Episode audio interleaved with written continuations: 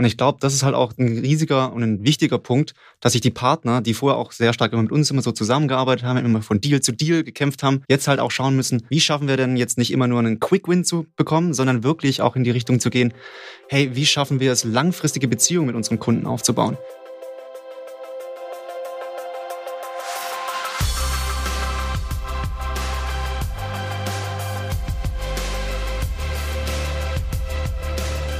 Willkommen zu den IT-Komplizen, der Podcast von Comstore mit Experten für euer erfolgreiches Cisco-Geschäft. Wir machen mit euch gemeinsame Cisco-Sache. Hallo und herzlich willkommen zum Comstore Podcast IT-Komplizen. Mein Name ist Peter Deakum, ich bin für das Business Development zuständig und habe heute zwei Komplizen. Ja, damit der Peter nicht ganz so alleine da steht, bin ich auch heute mitgekommen. Ich bin der Markus Sachs. Ich arbeite auch bei der Comstor und bin verantwortlich für den Bereich Security. Und um da noch einen draufzusetzen, haben wir heute einen weiteren IT-Komplizen mitgebracht. Ja, alle guten Dinge sind drei, würde ich dann sagen. Ne? Marvin Kunz, ich bin hier von der Cisco heute und auch nochmal vielen Dank, dass ich heute dabei sein darf.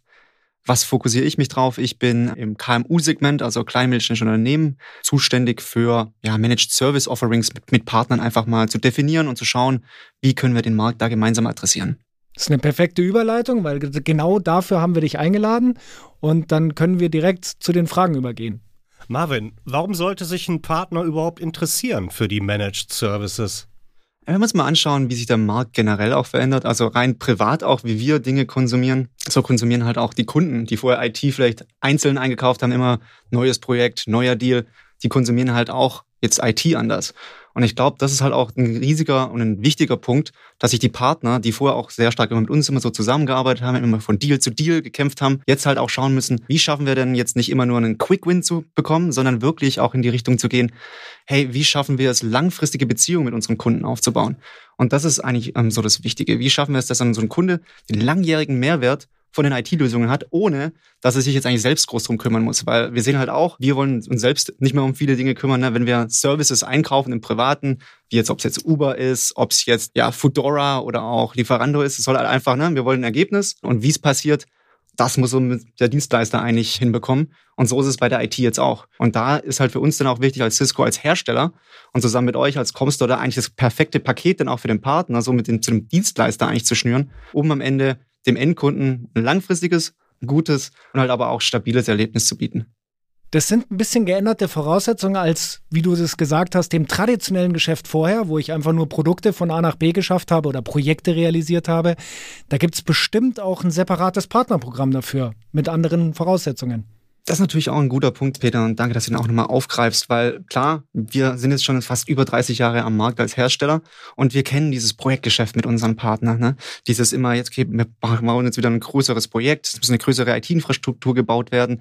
Ähm, und da sind natürlich ganz andere Programme auch am Werk gewesen, die jetzt für solche Beziehungen, wie es ein Managed Service Provider jetzt mit den Endkunden hat, vielleicht nicht mehr die Flexibilität bieten, was ein Partner benötigt, was aber auch der Endkunde am Ende benötigt an die Anforderungen an so einen Hersteller, aber auch an so eine Hardware. Da haben wir gesagt, okay, unsere Partnerlandschaft ändert sich sowieso komplett und auch wir als Cisco ähm, haben neue Programme auch ins Leben gerufen. Also vorher, es gibt den normalen Resale-Programm, äh, es gibt aber jetzt auch das Provider-Programm, das halt genau auf diese Flexibilität, die so ein Partner benötigt, darauf eingeht und ihm einfach dabei hilft, genau das umzusetzen. Darf ich dann noch mal eine kurze Nachfrage stellen, bevor wir zur nächsten Frage kommen? Ähm, mich würde interessieren, gibt es nur entweder oder? Also würdest du sagen, es gibt nur den einen oder den anderen Weg? Nee, und das ist, ich glaube, auch wenn wir uns mal den Markt heute anschauen, wir sind so verwöhnt geworden, glaube ich auch aus dem Privaten her, dass wir so flexibel wie möglich einkaufen wollen, konsumieren wollen. Und da müssen sich ein Hersteller drauf einstellen, da müssen sich dann die Partner drauf einstellen. Und ob ich, wenn ich vorher Resale gemacht habe und immer noch zu größeren Kunden oder zu manchen Kunden, die ihre eigene IT selber aufbauen wollen, den einfach ein, als Resell zur Seite stelle, dort die Programme nutze, aber zum anderen hin auch noch den Provider-Track nutzen will, als Managed Service Provider mich bei Unternehmen stark machen möchte und als, als Trusted Advisor da sein möchte, die jetzt nicht mehr die eigene IT haben. Das heißt, es sind so zwei verschiedene Wege, könnte man jetzt so sehen, die am Ende aber trotzdem von, von der gleichen IT betrieben werden. Das ist die gleiche Hardware am Ende. Und beide Modelle sind richtig und wichtig. Es kommt halt einfach auf die Kundenanforderungen an. Was möchte dein Kunde? Wir sind einfach in dem Programm dazu da, um es da einfach ein bisschen zu vereinfachen. Danke. Also jetzt, wo wir so darüber sprechen, das ist mir vorher gar nicht klar geworden, äh, was das wirklich für ein, für ein riesiges Instrument ist. Also ja, ohne übertreiben, also quasi ein Füllhorn an Möglichkeiten tut sich da auf. Ist das nur auf einige eurer Produkte beschränkt oder ist das auch auf alle möglichen Produkte auszudehnen? Also es ist natürlich auf eine ganz, ganz große Bandbreite auszudehnen. Vor allem, wenn man sich anschaut, es gibt ja Hardware-Produkte, Software-Produkte. Und Software, wenn man es kennt, ist sowieso sehr, sehr stark in diesem ja, Subscription- oder halt Abo-Modell schon verankert. Hardware kommt immer, immer mehr. Und ähm, wir sind auch in diese Richtung halt jetzt auch unterwegs, um zu sagen, wie schaffen wir es denn, verschiedene Produktgruppen auch auf diese Managed Service Bedürfnisse anzupassen. Und ich habe es eingangs erwähnt, ich kümmere mich sehr stark um kleine mittelständische Unternehmen in meinem Fokus. Und dort ist es meistens dann halt auch der Punkt, dass es ein Netzwerkthema gibt. Das sind so die drei, also ich würde jetzt mal drei große Säulen, Standpunkte von Architekturen mhm. aufzählen, die eigentlich da, die ich da öfter sehe. Das eine ist das Netzwerk, ne? Jeder braucht WLAN, jedes Café braucht WLAN, Klar. jedes Büro braucht WLAN etc. Dann Sicherheit, IT-Sicherheit. Wir haben es gerade alle auch wahrscheinlich in den Medien mitbekommen, was jetzt mit Reevil passiert ist. Also auch dort extrem wichtig, wie sichere ich mich ab? Und da ist auch wichtig, wie vertraue ich meinem Dienstleister, dass er auch diese Sicherheit bieten kann. Und am Ende ja, jetzt durch Corona kennen wir es, glaube ich, alle, virtuelle Zusammenarbeit, also Videokonferenzen, IP-Telefonie über die Cloud, also alle diese Dinge, die man eigentlich jetzt heute ja, als IT so ein bisschen als Standard aussehen kann, das als Managed Service anzubieten. Aber gar nicht mal zu sagen, hey, wir werfen jetzt irgendwelche Hardware auf die Leute, sondern wirklich zu sagen, hey, was ist denn der Outcome ich als Büro, als Kunde brauche ein sicheres WLAN. Das möchte ich, das ist mein Ausgangspunkt. Und was der Partner, der Managed Service Provider am Ende da reinpackt an Hardware, ob da jetzt ein Access Point drin ist, ob da jetzt drei verschiedene Sicherheitslösungen drin sind, das bleibt sozusagen eigentlich dem Partner dann oder dem Managed Service Provider zugute. Und da ist aber auch die Wichtigkeit, wie ist die Beziehung zwischen dem Kunden und dem Managed Service Provider, weil die vertrauen natürlich am Ende auch in die Lösungen, die der Managed Service Provider dann vorschlägt. Das äh, beschreibt es ziemlich genau. Also auch die Service-Provider müssen sich halt Gedanken drüber machen, wie sie sich dahin entwickeln, wie deren Konzepte aussehen, ob der Kunde immer noch die Ware bezahlt oder nur noch eine monatliche Rate bezahlt, um eben den Service zu bekommen, den er hat. Wollen wir mal ein konkretes Beispiel vielleicht beschreiben, wo so Managed Service eigentlich ideal zusammenläuft und was der Kunde davon hat?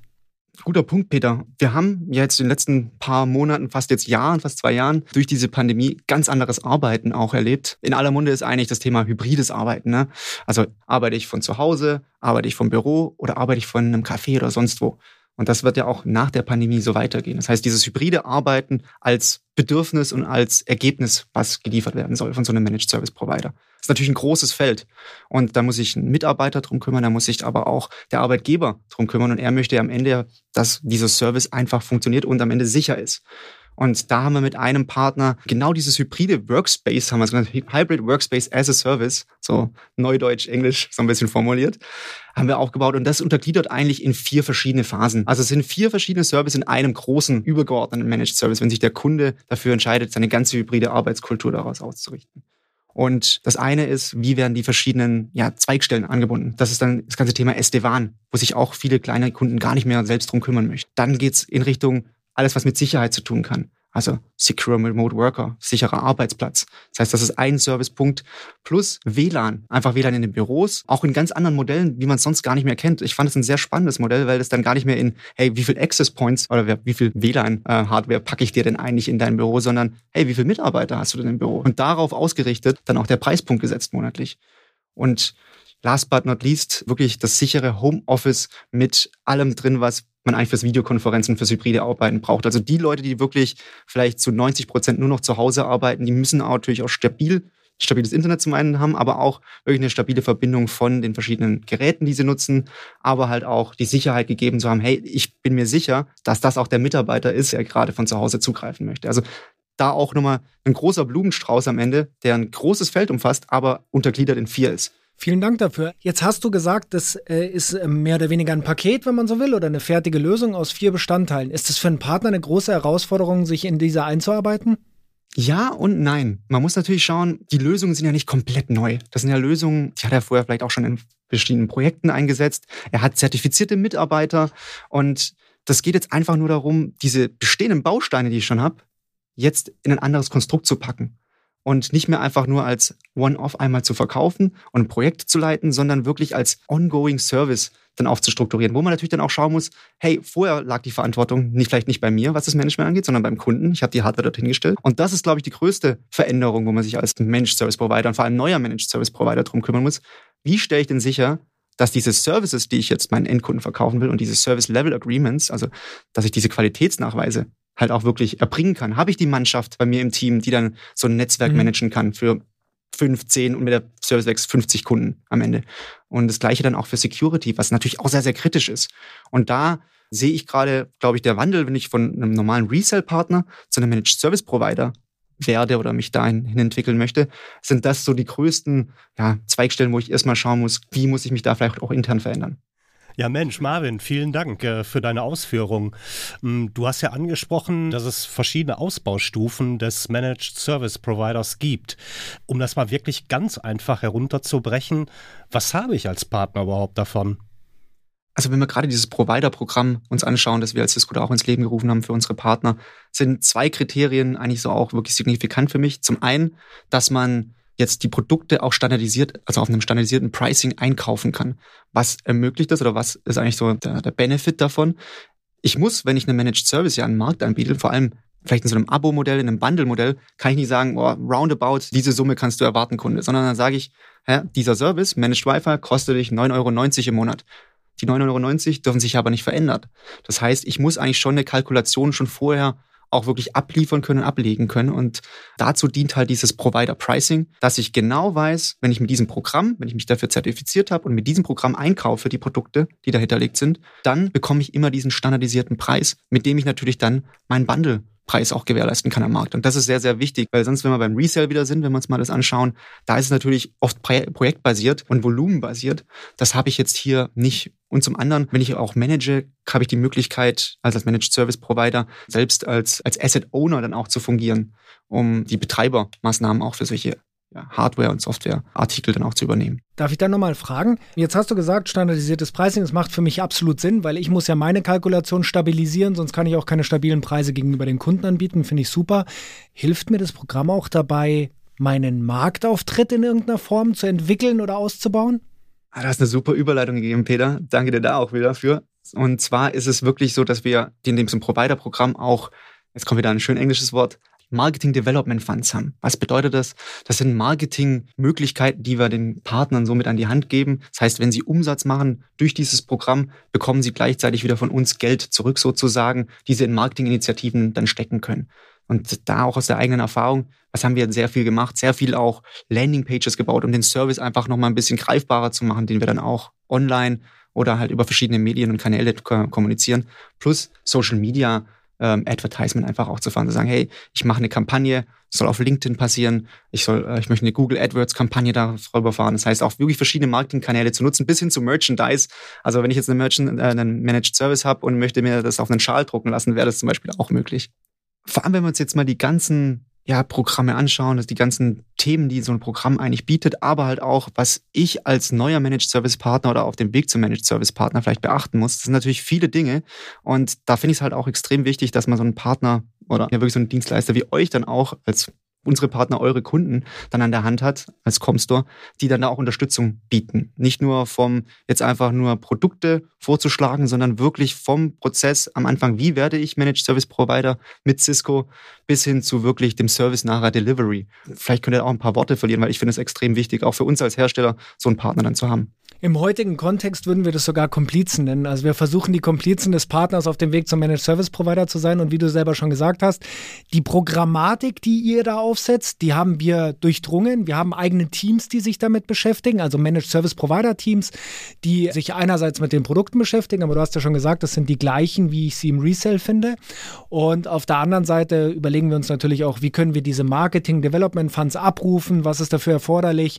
Aber wir erklären auch, was muss ich mir als Partner für Gedanken machen, um Managed Service Provider zu sein? Mit Cisco, weil das ist ja das, was wir haben. Oder das einzige, was wir haben, um genau zu sein.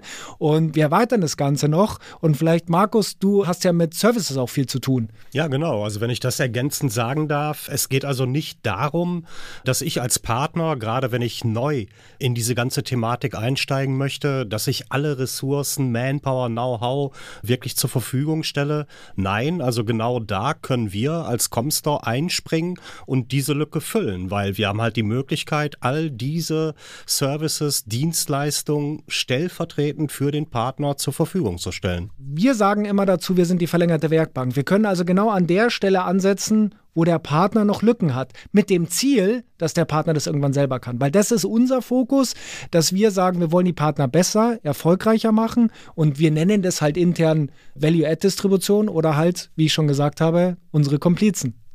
Also vielen Dank, Marvin. Das war heute, glaube ich, eine super gute Session. Die hat auch wirklich klar definiert, es gibt ein Partnerprogramm, Cisco hat die richtigen Produkte, hat sogar Produktbundles. Der Partner muss sich Gedanken machen, verkaufe ich die Hardware und erbringe nur Dienstleistungen, was eigentlich das traditionelle Resale-Geschäft ist, oder vermiete ich die Hardware und erbringe zusätzlich Dienstleistungen, oder, und das hast du schön formuliert mit wirklich praktischen Beispielen, ich zahle nur ein Ergebnis, weil darum geht es heutzutage wahrscheinlich. Und damit würde ich mich von meiner Seite verabschieden und würde meinen Komplizen noch die Möglichkeit geben. Ja, ich möchte mich auch bei dir nochmal wirklich recht herzlich bedanken, Marvin. Das war, wie ich fand, auch eine unheimlich coole Session. Das hat absolut Spaß gemacht mit dir. Also ich, ich merke, wie IT-Komplizen so langsam wirklich richtig anfangen zu wachsen. Super Sache dann kann ich mich in dem nur anschließen. Wirklich vielen, vielen Dank. Hat mir sehr viel Spaß gemacht, hier heute eingeladen gewesen zu sein. Und äh, das Format gefällt mir sehr gut. Und ich werde mir die weiteren Folgen auf jeden Fall anschauen und anhören in dem Falle. Das freut mich sehr und ich hoffe natürlich auch auf eure Teilnahme als Zuhörer. Bis zum nächsten Mal. Ja, absolut. Das waren die IT-Komplizen, der Podcast von Comstore mit Experten für euer erfolgreiches Cisco-Geschäft. Jetzt abonnieren auf Spotify, Apple Podcast, Deezer, Google Podcast, Amazon Music und überall, wo es Podcasts gibt.